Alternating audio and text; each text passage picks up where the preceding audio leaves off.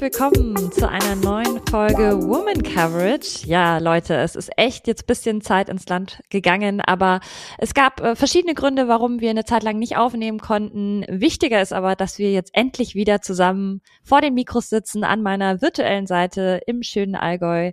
Anna, hi. Yay, ich, ich schwenk die Fähnchen, ich renn durch die Manege, äh, ich hab Bock auf die Folge. ja, und ich habe tatsächlich auch einige Nachrichten bekommen von euch und es hat mich mega gefreut, dass euch aufgefallen ist, dass wir ja keine Folgen veröffentlicht haben. Das heißt ja auch, dass ihr Bock habt, neue Folgen zu hören. Und das hat mich sehr, sehr gefreut. Also vielen Dank an alle Hörerinnen, die sich bei uns gemeldet haben. Wie gesagt, jetzt geht's hoffentlich wieder im regulären zwei Wochen ähm, Rhythmus weiter. Anna, wie ist es dir denn ergangen in den letzten Wochen? Vielleicht ein kurzes Update. Ja, ich, ich hatte ja so ganz kurz auf Twitter mal geschrieben, ähm, dass auch ein paar Folgen ausgefallen sind, weil ich krankheitlich angeschlagen war, weil dann in meiner Family auch so ein bisschen was los war. Ähm, und von daher mittlerweile bin ich dann aber doch wieder auf dem auf dem Weg der Besserung. Ähm, ich habe jegliche Grippe und Co.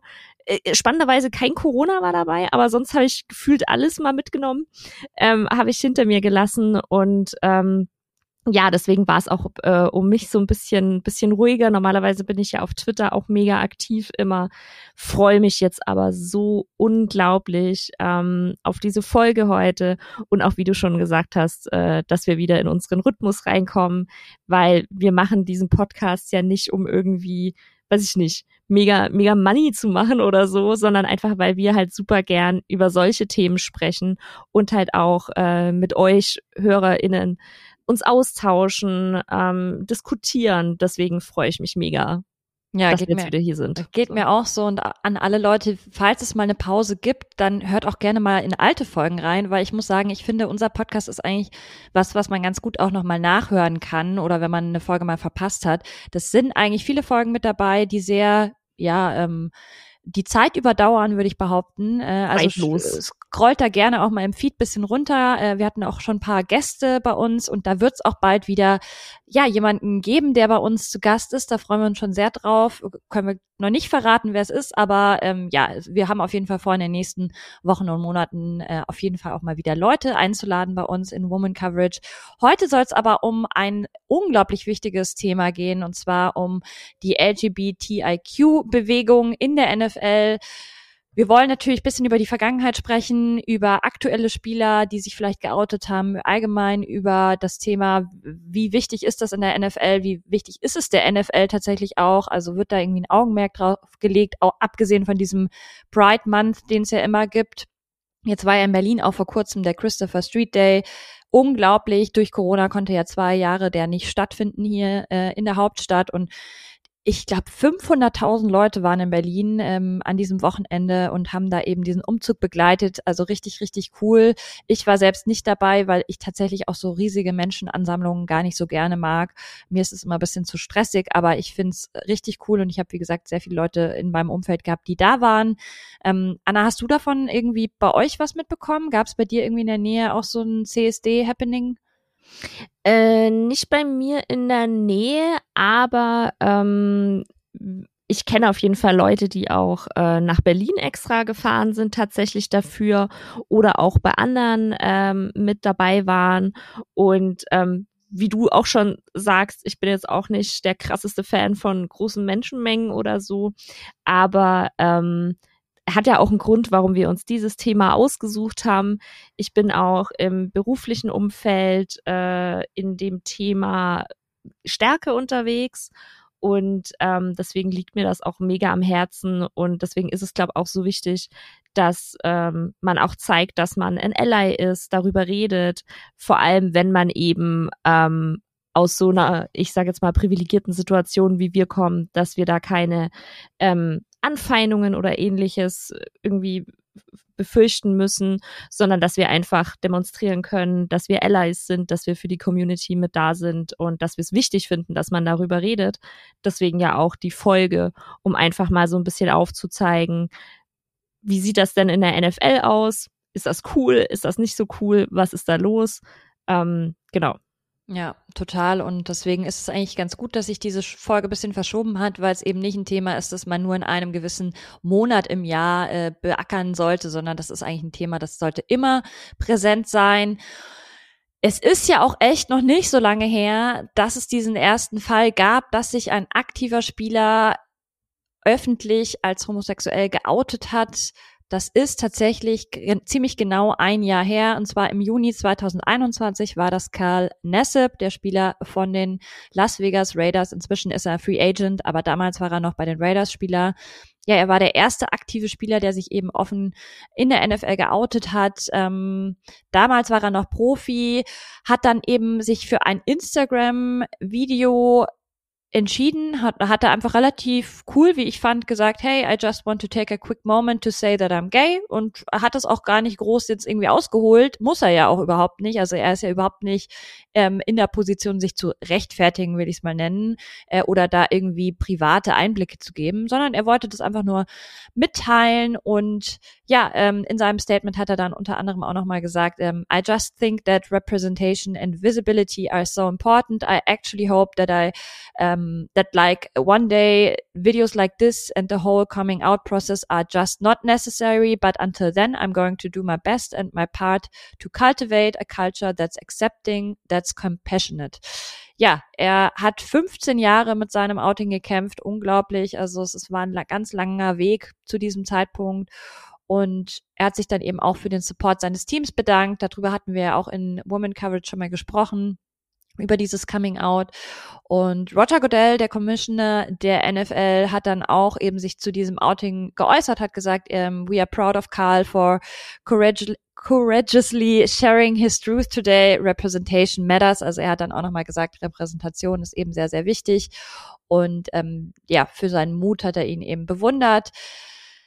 Ich habe neulich jetzt noch mal einen Artikel über das Thema gelesen, wo Karl Nassib sich geoutet hat, in ein, äh, dazu geäußert hat in einem äh, Interview, in einem TV-Interview und er hat gesagt, ähm, er hat es vor allem für die Kinder getan, nicht seine eigenen Kinder, sondern die jungen Leute, die in der Zukunft eben vielleicht auch in der NFL mal spielen werden und für die zukünftige Generation sozusagen, weil er gesagt hat, man braucht eben Role Models, die diesen Schritt wagen. Und ähm, ja, er hat sich da irgendwie in der Verantwortung gesehen, ähm, fand ich richtig, richtig cool, dass er das auch nochmal betont hat. Und ich gebe ihm da auch komplett recht. Irgendwer muss halt mal diesen Schritt gehen. Und er hat sich zum Glück, wie ich finde, so wohl gefühlt in seiner Position bei den Raiders und in der NFL, dass er gesagt hat, okay, ich kann vielleicht auch mit Gegenwind, will ich es mal nett nennen. Äh, er hat sicher auch äh, viele Hasskommentare bekommen und viel, also gerade aus, ähm, ja, in Amerika gibt es ja schon auch viele Staaten, wo Homosexualität noch nicht so ähm, toleriert wird. Ähm, und deswegen finde ich es richtig, richtig bewundernswert, dass er eben diesen Schritt gegangen ist.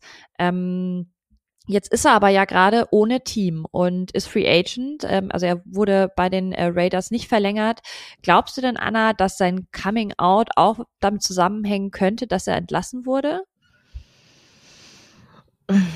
Ich glaube, das ist super schwierig zu sagen. Ähm, was ich noch gerade hinzufügen wollte, weil du ja gesagt hast, dass er auch Gegenwind gekriegt hat, das war ja super spannend zu beobachten. Einerseits war sein Trikot das meistverkaufte dann nach seinem Outing und andererseits gab es zig Videos äh, auf Social Media, wie Leute sein Trikot verbrannt haben. Also das war ja schon so ein Social Media as it best und dass man halt quasi gesehen hat, so die eine Seite feiert das total und die andere dreht total durch und fängt an, mm. Trikots zu verbrennen. Bisschen äh, ein Sinnbild für ganz Amerika. Ja, ja, wenn ja. man es so fassen will, ja. Total. Ähm, und ja, zu, zu deiner Frage, ich, ich tue mich mega schwer damit, weil irgendwie lässt es sich halt einfach nicht mehr nicht mehr trennen davon, dass er halt jetzt gerade nicht spielt und kein bei keinem Team ist mit seinem Outing eben. Und ich habe da immer so ein bisschen das Gefühl, und da werde ich auch später in meinem Teil ähm, der, der Folge, ich erzähle ja über ein paar unterschiedliche Themen, so ein bisschen was, ähm, werde ich nochmal drauf eingehen. Ich habe das Gefühl bei der NFL, dass die solche Themen und Anlässe wie ein Outing super gerne mitnehmen Mm. und dann das aber fallen lassen. Also Colin Kaepernick ja. ist ja anderes Thema, ähm, aber da passiert genau das Gleiche. Man hört die ganze Zeit von wegen, ja, das ist so wichtig, dass er das gemacht hat, bla bla bla. Und trotzdem spielt er nicht mehr. Und es ist halt auch ein Unterschied, weil du zum einen halt natürlich die NFL mit äh, Roger Goodell hast, äh, dem mhm. Commissioner, die dann vielleicht sagen, ja, für die Liga ist das total wichtig und wir wollen diese Entwicklung. Aber die Teams sind ja alle nochmal kleine Unterunternehmen von mhm. der Liga und die machen halt, was sie wollen. Und wenn die Owner halt sagen, nee, der kommt bei uns sicher nicht rein, weil das bringt vielleicht irgendwie negative Presse rein, es bringt Unruhe ins Team und so weiter und so fort. Ja, dann hilft dir das halt alles nichts, wenn du die Unterstützung der NFL hast. Ja, total. Und da finde ich das halt auch wieder so, so krass, dass eine Person, und das war ja so sympathisch an, an, an Karl, ähm, wie du auch schon in dem Video gesagt hast, dass es ihm nicht darum ging, ähm, jetzt, wie ja Gegner da gerne mal so sagen von wegen, oh, der bindet mir das seine Sexualität so drauf. So, hä? Erstens, das macht jede heterosexe, also bei hetero Menschen geht man einfach so quasi davon aus, so, deswegen muss das keiner sagen. Keiner muss sich outen als heterosexuell.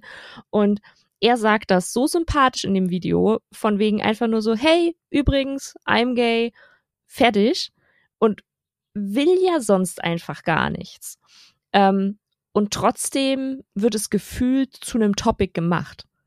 Und das ist halt das, was so, was ich erschreckend finde, einfach in, dass, dass wir immer noch so eine Zeit haben, dass wir sie immer noch, dass wir immer noch brauchen, dass man darüber so krass redet. Das ist mm, super wichtig, das dass man sagt er ja selber auch. Eigentlich ist es für ihn ja kein Thema, aber genau. trotzdem genau. wir sind halt noch nicht so weit. Offensichtlich, wenn 2021 das erste Outing von einem aktiven Spieler stattgefunden hat, dann sind wir offensichtlich immer noch nicht so weit, dass es normal ist, dass du einfach, was du willst, du kannst lieben, wen du willst und das sollte ja die Norm sein. Aber denkst du denn, andere Teams strecken vielleicht davor zurück, ihn jetzt unter Vertrag zu nehmen? Weil, wie du schon gesagt hast, es gab nicht nur positive Reaktionen, ähm, brennende Trikots und Co., dass vielleicht, dass man da Angst hat, dann eben so ein Backlash bei den eigenen Fans zu bekommen?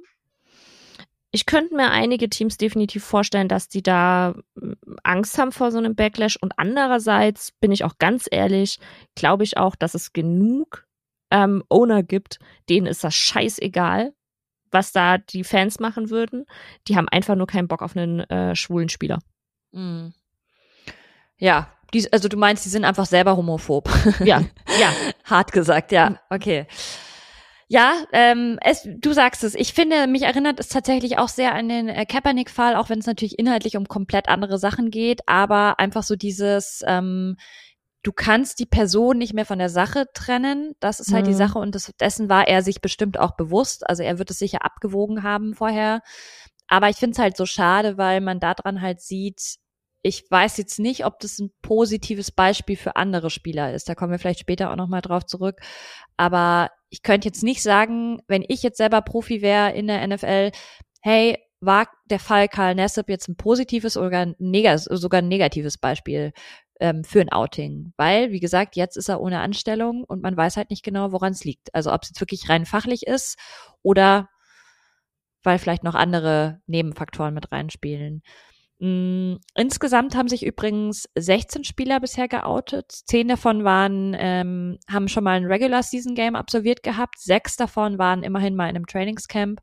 Und in den 60ern hat zum Beispiel Running Back Ray McDonald sich geoutet. Also 60er finde ich schon sehr krass, weil ich nicht gedacht hätte, dass sich jetzt in den ähm, doch ja 60 Jahren bis 2021 so wenig getan hat. Also wenn man überlegt, dass es sich tatsächlich eben ein Spieler schon getraut hat, der hat zwar erst sich dann nach seiner aktiven Karriere geoutet, aber trotzdem, damals war das ja nochmal ein viel größerer Deal. Und ja, es gab auch übrigens einen NFL-Profi, der ähm, sich als bisexuell geoutet hat. Das vergisst man nämlich auch oft. Es gibt ja nicht nur hetero und homosexuell, sondern es gibt auch pansexuell, bisexuell, es gibt verschiedene Sexualformen und ähm, ja, Ryan Russell war eben der einzige NFL-Profi, der sich bisher als bisexuell geoutet hat. Anna, das ist jetzt eine sehr schwierige Frage, aber was könnte denn die NFL noch ändern, dass sich eben mehr aktive Spieler trauen, offen zu ihrer Sexualität zu stehen und die auch offen zu leben, weil das ist ja das nächste, soweit ich weiß, hat man beispielsweise auch von einem Karl Nessep noch nie Fotos gesehen oder auf Social Media teilt er jetzt auch keine Videos von sich, vielleicht mit seinem Partner oder so. Also es ist ja immer noch alles so bisschen versteckt. Ähm, er hat sich zwar geoutet, aber sozusagen, dass er das auch wirklich aktiv lebt, das sieht man ja immer noch nicht. Mm, äh, ist super spannend, dass du das ansprichst. Ähm, ich, ich spreche nachher über einen äh, anderen Spieler, der sich quasi vor seinem, vor seiner möglichen NFL-Karriere geoutet hat und ähm, von dem es Bilder gab. Und das war ein großes Problem. Ähm, also wie gesagt, da, da nachher noch, noch mehr dazu. Ähm, zu deiner Frage, was die NFL machen könnte. Ganz ehrlich, ich glaube, die, die NFL als Organisation an sich, so wie es momentan aufgebaut ist, kann gar nicht wirklich mehr machen, weil, und das hattest du vorhin auch jetzt gerade schon gesagt, ähm, die Teams an sich sind ja immer noch eigenständig geführt. Plus, man hat die ähm, vor allem jetzt, also natürlich ist, ist die NFL in äh, oder American Football ein Sport, der weltweit geschaut wird, aber natürlich sind ja Amerikaner und Amerikanerinnen das, das Hauptpublikum. Und da hast du einfach noch ein krasses gesellschaftliches Problem. Und ähm, ich glaube, es wäre ein bisschen unfair, jetzt zu sagen, die NFL als, ähm, als Überorganisation könnte das irgendwie wirklich lösen, weil, wie gesagt, ich bin, ich gehöre da, da nicht dazu, deswegen will ich mir das nicht rausnehmen, irgendjemand was zu sagen, warum man sich nicht outet. Ähm, aber ich könnte mir vorstellen, einfach auch von dem, was ehemalige Spieler äh, gesagt haben, die sich dann geoutet haben, dass es halt auch viel darum geht, um, um Angst zu haben, um Angst zu haben vor der ähm, eigenen, vor dem eigenen Karriere aus, aber auch um ähm, vor, vor Gewalt und Gewaltandrohungen Angst zu haben. Und ich glaube, das ist halt was, was die NFL nicht wirklich ändern kann, außer halt weiterhin laut zu sein und klar Stellung zu beziehen.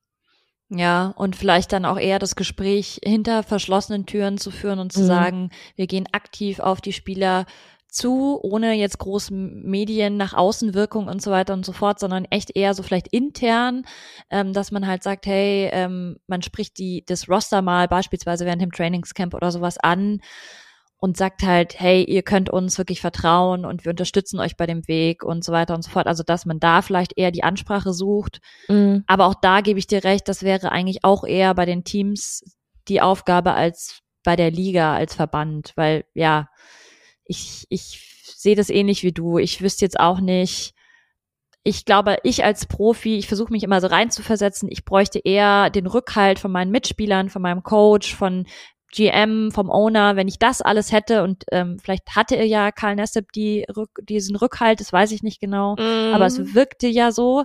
Ähm, ja, aber die Raiders waren ja, also kurz, kurz danach sind doch die E-Mails dann rausgekommen, oder? Ja, ich weiß, aber er hat zum Beispiel gesagt, ja, er hat sich auch bedankt bei seinen, äh, bei der Unterstützung seine, seiner Teammates.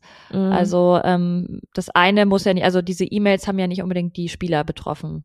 Nee, nee, aber, aber quasi, weil du ja auch GM und so angesprochen ja, hast. Ja, genau, genau. Aus der Führungsriege, das weiß genau. man natürlich nicht, aber vielleicht ist es sogar wirklich die wichtigste Instanz, dass du das Gefühl hast, du wirst von deinen Mitspielern akzeptiert mhm. und ähm, die stärken dir halt irgendwie den Rücken, weil das kann ich mir gut vorstellen, dass das wirklich die Hölle auf Erden ist, wenn du dann da irgendwie fertig gemacht wirst. Es gibt ja nicht nur Profis, die sich outen können, sondern es gibt auch die NFL umfasst ja so viel mehr Trainer, Owner, ähm, genau, OCs, DCs, also ganz viele Leute, Medienleute, die da arbeiten. Das ist ja ein riesiger Apparat. Und es gibt eine Person, ähm, die mir sofort in den Kopf gekommen ist, wenn ich an Outing in der NFL denke, und das ist Katie Sowers, die ja damals Offensive Assistant bei den 49ers war. Sie hat sich äh, offen als ähm, lesbische Frau äh, gezeigt. Also sie ist da sehr, sehr äh, offen damit umgegangen. Und ähm, ja, inzwischen ist sie nicht mehr bei den 49ers, sondern ist an der Ottawa University und coach, do coach dort das Woman Flag Football Team. Also die macht ihr Ding. Richtig, richtig cool. Sie war ja auch eben im Super Bowl damals mit den 49ers, hatte auch echt viel Aufmerksamkeit bekommen.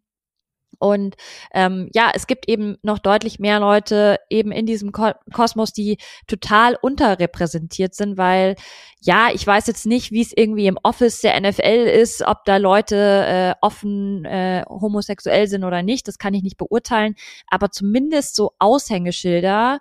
Es kann ja auch sein, dass es vielleicht einen, einen Trainer gibt, der homosexuell ist, aber das wäre ja auch ein krasses Zeichen, wenn sich so jemand mal outen würde und dazu stehen würde. Ähm, Fall Katie Sowers, denkst du denn, dass es als Frau, hat man es ja eh schon sehr schwer in der NFL, sich da durchzusetzen, dass man dann sagt, ähm, nee, ich habe echt gar keinen Bock, jetzt auch noch dieses Fass Sexualität aufzumachen und mich da auch noch mal mehr angreifbar zu machen? Ähm, einerseits ja, aber andererseits ist es ja auch verrückterweise so, dass ähm, lesbische Frauen viel eher akzeptiert werden als schwule Männer in der Gesellschaft. Also küssende Frauen haben ja in der generellen ist das dann so? Also wenn man, wenn man, also gerade in Amerika und so, wenn man sich das so anschaut, definitiv. Okay. Ähm, also klar, wenn du in den krassen religiösen Teil oder so abdriftest, dann ist natürlich jede Art von Homosexualität so von wegen what the fuck.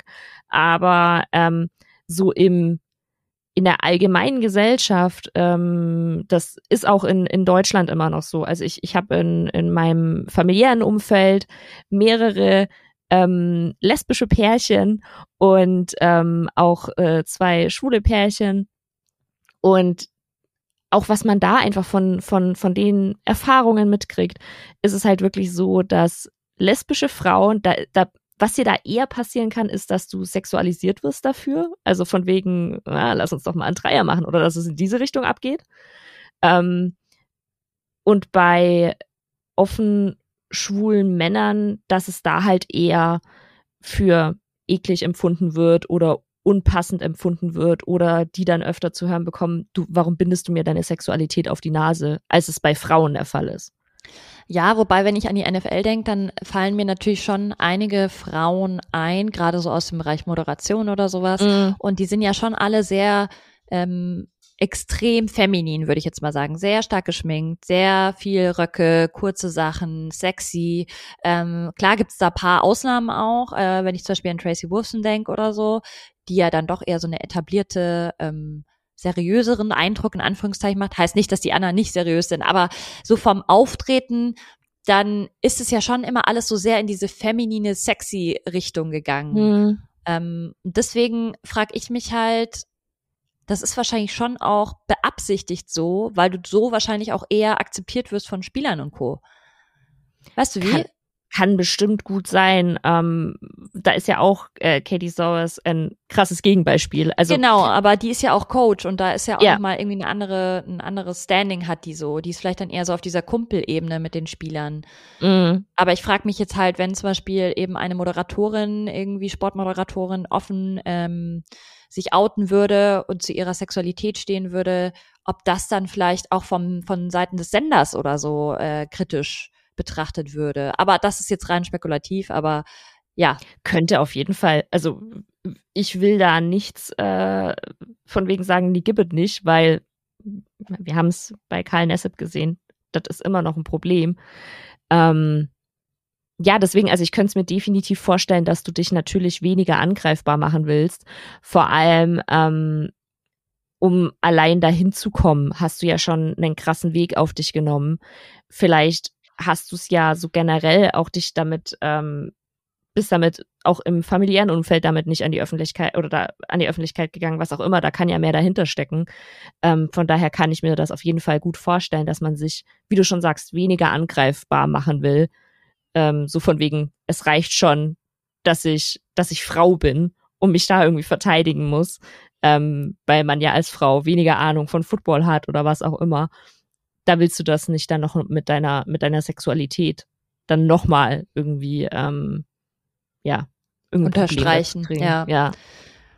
Magst du uns mal erzählen, was macht denn die NFL für die LGBTIQ-Community eigentlich? Haben die irgendwelche Programme oder ähm, ja, was steht auf der Agenda? Ja, ich habe mal so ein bisschen, ähm, bisschen rausgesucht, was da so passiert. Ähm, ich packe auch alle Links in die, äh, in die Show Notes rein. Äh, gibt da nämlich auch äh, ganz, ganz eine ganz, ganz tolle Website und auch, ähm, die haben auch einen Twitter-Account, nennt sich Outsports und die berichten generell eben über LGBTIQ-Themen äh, ich glaube, nicht nur Amerika, sondern generell im Sport. Also de denen kann man definitiv folgen.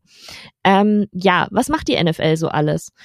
Unter anderem hat die NFL den Begriff sexuelle Orientierung ähm, in das Nichtdiskriminierungsbestimmungsgesetz des Tarifvertrages von 2011 mit reingepackt, der quasi zwischen der NFL und der NFLPA ja aufgesetzt wird. Und da steht drin, uh, direct section 1 no discrimination. There will be no discrimination in any form against any player by the management council any club or by the NFLPA because of race religion national origin sexual orientation or activity or lack of activity on behalf of the NFLPA das heißt quasi da wurde festgesetzt keine Diskriminierung wegen ähm, Religion, oder eben auch, auch ähm, deiner, deiner Herkunft, aber halt auch der sexuellen Orientierung. Ähm, und das geht ja schon in die Richtung auch, was wir vorhin bei dir schon hatten, so was macht die NFL, was kann die NFL noch machen und vor allem, was kann die NFL den Clubs vorschreiben? Deswegen jetzt meine Frage an dich, Tiziana, denkst du, dass das wirklich was bringt oder ist das einfach nur schön hingeschrieben, dass man es hat. Also ich glaube, das bringt überhaupt gar nichts. Das, diesen Tarifvertrag kennt wahrscheinlich gar niemand, ehrlicherweise. Also da sehe ich, äh, das ist wirklich nur, um sich abzusichern, vielleicht auch äh, juristisch. Mhm. Ja, kann ich, kann ich äh, voll verstehen auf jeden Fall. Ähm, vor allem ist halt für mich auch immer noch so ein Ding, so wie verbindlich ist das denn für einen Club und vor allem, wie kannst du es nachweisen? Also Genau, da sind wir wieder. Dann musst du ja erstmal Beweise bringen, dass dieses, äh, dieser Tarifvertrag oder ja, dieser, dieser Absatz da ähm, sozusagen umgangen wurde. Ähm, mhm. Ja, viel Spaß damit, wenn du jetzt nicht gerade irgendwelche E-Mails hast oder so, dann ist das gerade, wenn irgendwas nur gesagt wurde oder so, so gut wie unmöglich. Ja, eben genau. Ähm, ja, und als nächstes wollte ich dann noch ein bisschen über einen äh, Spieler sprechen. Ich habe es ja vorhin schon so ein bisschen angedeutet, ähm, nämlich um Michael Sam. Und bei den Leuten, die die ELF verfolgen, da klingelt jetzt vielleicht das ein oder andere Glöckchen, denn Michael Sam spielt mittlerweile in der ELF seit dieser Saison bei den Barcelona Dragons. Spannenderweise hat er zuerst ein Angebot gekriegt als Assistant äh, Defensive Line Coach und ähm, dann hat sich aber so ergeben, dass er mittlerweile als Spieler auf dem Feld steht wieder. Und ich sag wieder, denn seine Geschichte ist wirklich mal interessant und da kann man sich definitiv mal mehr damit beschäftigen. Ähm, Michael Sam hat sich nach seinem College-Abschluss geoutet. Das heißt noch, also er hat seine College-Karriere quasi fertig gemacht. Und bevor er gedraftet wurde, hat er sich geoutet. Ähm, man hat ihn predicted auf dritte Runde. Und er wurde dann aber tatsächlich äh, im Draft 2014 auf erst äh, in Runde 7 gedraftet. Das heißt, er ist sehr, sehr deutlich gefallen. Ähm, er wurde von den Rams gedraftet, wurde dann aber nach dem allerletzten Preseason-Spiel gecuttet, war dann im Practice Squad der Cowboys und wurde da dann ähm, auch gewaved. Er hatte, hat dann einen Vertrag äh, unterschrieben mit der kanadischen Liga beziehungsweise mit dem Team äh, aus Montreal äh, 2015 und war auch dort der erste homosexuelle Spieler, der in einem äh, CFL Regular Season Game gespielt hat. Er hat aber tatsächlich genau nur ein Spiel gespielt. Ähm, im August 2015 gab er dann bekannt, dass er seine Karriere beendet, wegen unter anderem äh, Depressionen, aber auch anderen persönlichen Gründen, wo man, wo er nicht näher drauf eingegangen ist. Und ähm, dann war es eben ruhig tatsächlich um ihn, bis er jetzt äh, in der ELF wieder durchstartet. Und das ist halt schon irgendwie, irgendwie krass, wenn man denkt, eigentlich ging man davon aus, er wird in Runde drei gedraftet, viel auf sieben und dann ja quasi so zu ähm, verschwinden ein bisschen. Ähm, Tiziana, hattest du von Michael Sam schon mal gehört? Und ähm, vor allem denkst du, dass so etwas wie mit dem Draft heutzutage auch noch passieren könnte? Also dass ein Spieler, der sich jetzt outen würde, auch so weit fallen würde? Also nee, ich habe noch nie von ihm gehört und ich finde es auch einen total spannenden Fall, ähm, weil es eben ganz gut zeigt, was passieren kann, wenn du offen zu dir stehst. Ich finde es ziemlich äh, bitter eigentlich. Mhm. Ähm, andererseits finde ich schön, dass er jetzt hinten raus irgendwie noch so seinen Weg gefunden hat und wenn es in Anführungszeichen nur in der ELF ist. Ich glaube auch, dass gerade Barcelona ist ja auch eine Stadt, die bekannt dafür ist, dass sie sehr bunt ist, äh, auch was Sexualitäten betrifft, dass er da vielleicht jetzt echt so bisschen seinen, seinen Ort gefunden hat, so, wo er sich auch wohlfühlt und wo das vielleicht auch gar keine Rolle dann eben spielt ähm, ist nämlich die nächste Frage, ob er als offen geouteter Spieler, gerade als Rookie, so viel Spaß gehabt hätte in der NFL, äh, mhm. ohne jetzt irgendwie hier äh, schwarz malen zu wollen. Aber ich kann mir schon vorstellen, dass du dir da, also du hast es jetzt Rookie, glaube ich, eh schon schwieriger ähm, am Anfang, musst dich behaupten. Und wenn du dann auch noch ja, es wird sicher vielleicht irgendwie den einen oder anderen Teamkollegen geben, der dich deswegen dann irgendwie aufs Korn nimmt oder ja, Schlimmeres, keine Ahnung. Das mit dem Draft glaube ich tatsächlich, dass das heute auch noch so passieren könnte. Ähm, natürlich nie offen, das wissen wir mhm. ja. In der NFL ist es nie offen kommuniziert und das würde ja auch nie ein Team äh, zugeben. Aber man sieht es ja schon teilweise an Spielern, die, wo dann irgendwie sowas rauskam wie mit Epilepsie oder so, wie schnell du fallen gelassen wirst. Mhm. Ähm, von Teams, die dich vielleicht im einen Moment noch super fanden. Und ich meine, wir reden jetzt hier nicht über eine Krankheit, sondern das ist einfach nur deine Sexualität. Also es ist eigentlich total irre irre irrelevant für den Job, ja, den mm. du mhm. machst. Trotzdem glaube ich, ähm, das sieht man ja ganz gut. Ich meine, gerade von Runde drei auf Runde sieben, da kann man jetzt auch nicht mehr von einem marginalen Unterschied sprechen, sondern das ist ja wirklich heftig. Mm. Ähm, deswegen glaube ich leider, dass es immer noch so passieren könnte wie gesagt, äh, offen würde das natürlich niemand so kommunizieren, aber du kannst es niemandem nachweisen und es ist halt auch finanziell natürlich ein extremer Schaden, den du dann als Spieler hinnimmst, wenn du dir überlegst, entweder wirst du irgendwie in Runde drei gedraftet oder in Runde sieben, macht dir dann schon einen Unterschied. Total. Und ähm, ich hatte ja vorhin auf so ein Kussbild angespielt. Ähm, das war eben bei ihm, von ihm ist ein Bild veröffentlicht worden, wie er seinen Partner geküsst hat. Ähm, und das gab so einen Aufschrei in der NFL und unter NFL-Fans, weil man das eben auch nicht so oft sieht, wie du ja jetzt auch schon gesagt hast bei Karl Nessep. Und ähm, ja, das, das ist halt schon krass, wenn man halt denkt, und deswegen ist ja zum Beispiel äh, Karl Nessep, wie du auch sagtest, der erste aktive Spieler, weil halt Michael Sam nie in einem äh, Regular Season Game in der NFL gespielt hatte, sondern nur Preseason Games und dann im Practice Squad war. Ähm, es freut mich für ihn auch total, dass er jetzt äh, bei den Barcelona Dragons spielt und er macht da wirklich äh, sehr, sehr gute Spiele ähm, und blüht, glaub, auch gefühlt richtig auf. Aber natürlich ist es trotzdem krass, wenn man sieht, was da so passiert ist. Ähm, ich konnte in den ganzen Berichten und Quellen kein Zitat von ihm direkt finden, dass seine Depressionen mit seinem Outing zusammenhängen. Aber es ist, hat natürlich schon einen zeitlichen Zusammenhang. Also deswegen, das weiß ich nicht, das hat man nirgendwo gelesen. Aber wie gesagt, das war innerhalb von einem Jahr oder anderthalb Jahren. Deswegen kann das natürlich sehr gut äh, sein, dass das zusammenhängt. Und ähm, ja, was auch noch spannend war, in den amerikanischen Berichten, da, also ähm, bei, bei allem Möglichen, was ich dazu zu ihm gelesen habe, in ähm, den normalen Medien, da war es immer nur so, oh, wie offen die NFL doch ist und der erste geoutete Spieler, der gedraftet wurde und ähm, ja, dann war, war er noch bei den Rams und bei den Cowboys.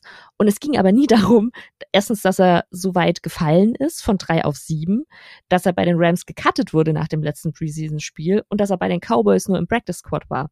Das habe ich ähm, nur auf wirklich spezialisierten Quellen gefunden im, im amerikanischen oder dann auf ähm, deutschen Quellen.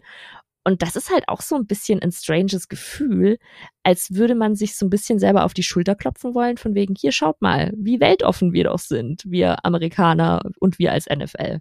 War ja, so ein bisschen strange. Ja, da sind wir wieder beim Thema Framing, dem man, mhm. dass man ja durch äh, Journalismus auch sehr gut machen kann, dass man sich nur einen gewissen Aspekt rausnimmt, den dann beleuchtet und damit sozusagen natürlich auch irgendwo Meinungsmache betreibt.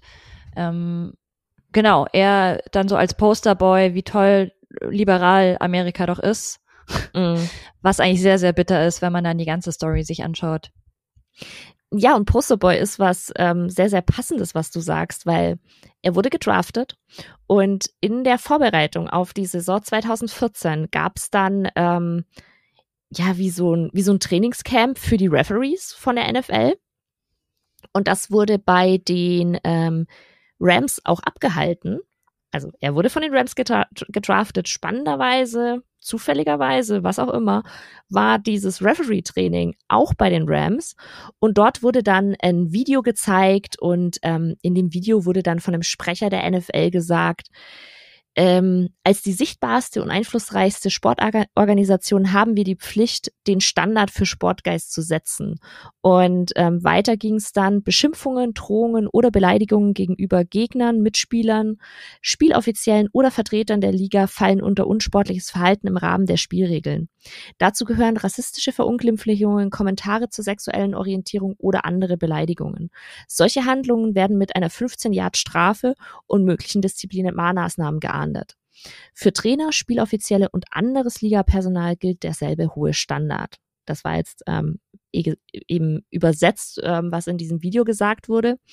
Und das war total spannend, weil ich habe ähm, das ist aus unterschiedlichen Quellen. Also ich habe erst das gelesen zu Michael Sam, habe dann weiter recherchiert und dann habe ich das gefunden mit, ähm, dass die NFL eben dazu Stellung bezieht zu dieser 15 Yard Strafe und äh, wenn man eben äh, jemand wegen seiner sexuellen Orientierung beleidigt oder das ähm, im, im Amerikanischen steht dran oder im Englischen, dass Gay Slurs quasi ähm, Strafen nach sich ziehen.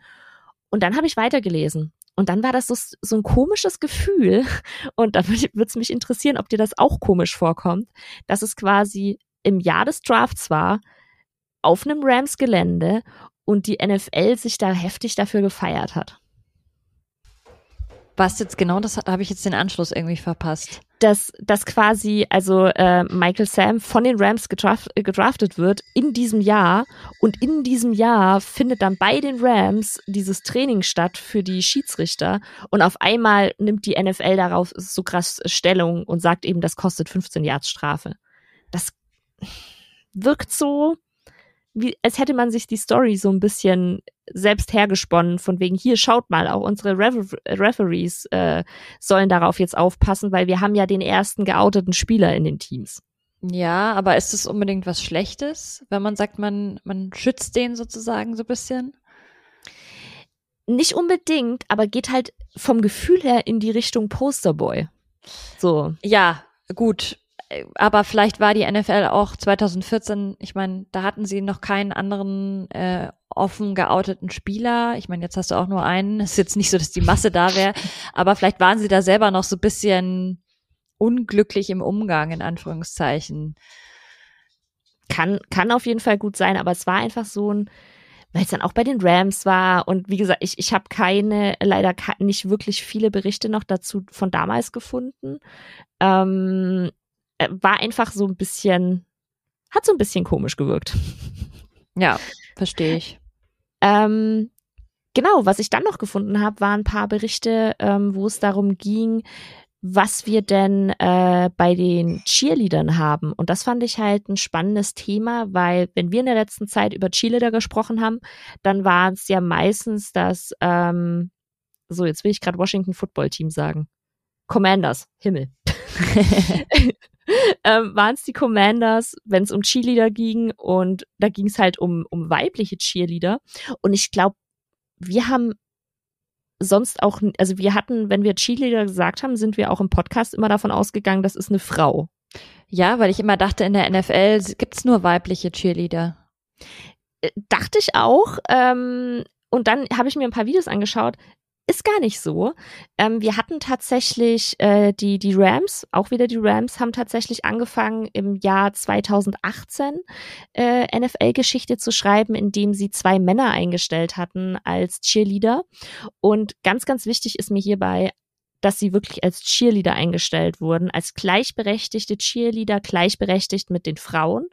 Das sage ich so deutlich, weil ähm, in vielen Berichten liest man, ja, nee, das stimmt ja gar nicht. Und es gab ja davor schon Männer ähm, in den Cheerleadereien. Wenn man dann aber tiefer reinschaut, dann sieht man ähm, zum Beispiel, die Ravens hatten schon davor einen gelabelten Cheerleader.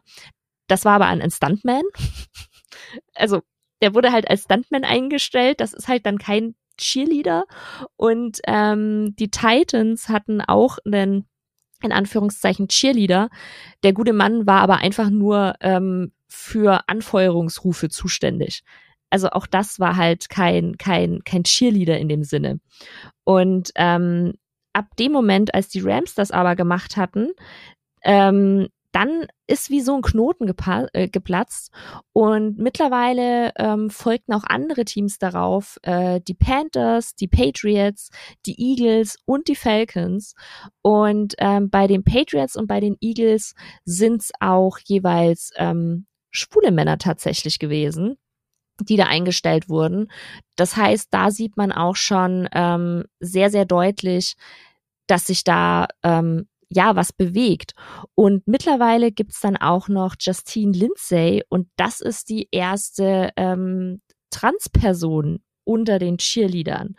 Ähm, auch da werde ich euch alle Infos unten äh, in, in unserer äh, Titelbeschreibung verlinken, weil ich finde das ein mega spannendes Thema. Und normalerweise, wenn wir die NFL so betrachten, im Spielerbereich geht's ja immer ähm, irgendwie um ja, da gibt's so wenig Männer und jetzt reden wir halt, äh, da gibt's so wenig Frauen und jetzt reden wir halt davon, dass es einen Bereich gibt, der sehr weiblich geprägt ist und als sehr weiblich verstanden wird und wo man halt eigentlich davon ausgeht, dass es sehr wenig Männer gibt. Und eigentlich haben wir viel mehr als gedacht. Ja, ist echt spannend. Äh, ich, wie gesagt, ich hatte das, ich wusste natürlich, es gibt männliche Cheerleader insgesamt. Es gibt ja auch diese recht bekannte ähm, Netflix-Serie Cheer, da habe ich auch mal ein paar mhm. Folgen geguckt. Und gerade für die Hebefiguren und so weiter hat man ja auch viele Männer. Aber eben in der NFL denke ich immer sofort an Frauen, auch in sehr knappen Outfits. Ja. Ähm, und habe da auch, glaube ich, echt noch nie einen Mann gesehen. Also noch nie aktiv. Ich muss mal drauf achten in der neuen Saison.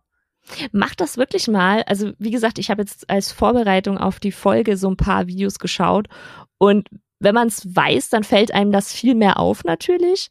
Ähm, vom Gefühl her aber auch ist das nichts, wo jetzt die Kamera, also manchmal hat man so das Gefühl, als würde die Kamera dem Ganzen ein bisschen ausweichen. Aber wie ich gesagt. finde auf jeden Fall, wir hatten ganz, ganz viele spannende Aspekte ich glaube auch fast, wir könnten zu diesem Thema nochmal eine Folge machen, weil es echt sehr ja. umfassend auch ist. Ähm, falls ihr da Lust drauf habt, lasst uns das gerne auf Twitter wissen, at Woman Coverage, da findet ihr uns. Wir haben auch inzwischen Instagram, da sind wir aber ehrlicherweise gar nicht so aktiv, also bisher jedenfalls nicht, aber kann ja noch werden. Und ja, folgt uns da auch sehr gerne. Äh, freuen wir uns auch drauf. Da gibt's auch immer ganz coole Diskussionen teilweise. Äh, ihr könnt da natürlich auch in unsere DMs sliden, sagt man ja so. Und wir können euch versprechen, weil wir jetzt schon bei 42 Minuten sind, wir wollen jetzt auch nicht euch so die Ohren ablabern mit unserer ersten Folge nach der Pause. In zwei Wochen geht's wieder weiter. Thema wollen wir noch nicht verraten, aber wird natürlich wie immer gut und spannend. Hoffen wir. Den Anspruch haben wir ja immer. Und dann würde ich sagen, hören wir uns ganz, ganz bald wieder und äh, wir freuen uns natürlich, wenn ihr uns Feedback gebt, wie immer. Genau, ähm, meldet euch bei uns. Wir freuen uns von euch zu hören und ähm, ja, freuen uns dann aufs nächste Mal. Bis dann, habt einen schönen Tag, Nachmittag, Abend, Morgen, wie auch immer. Bis dann. Ciao.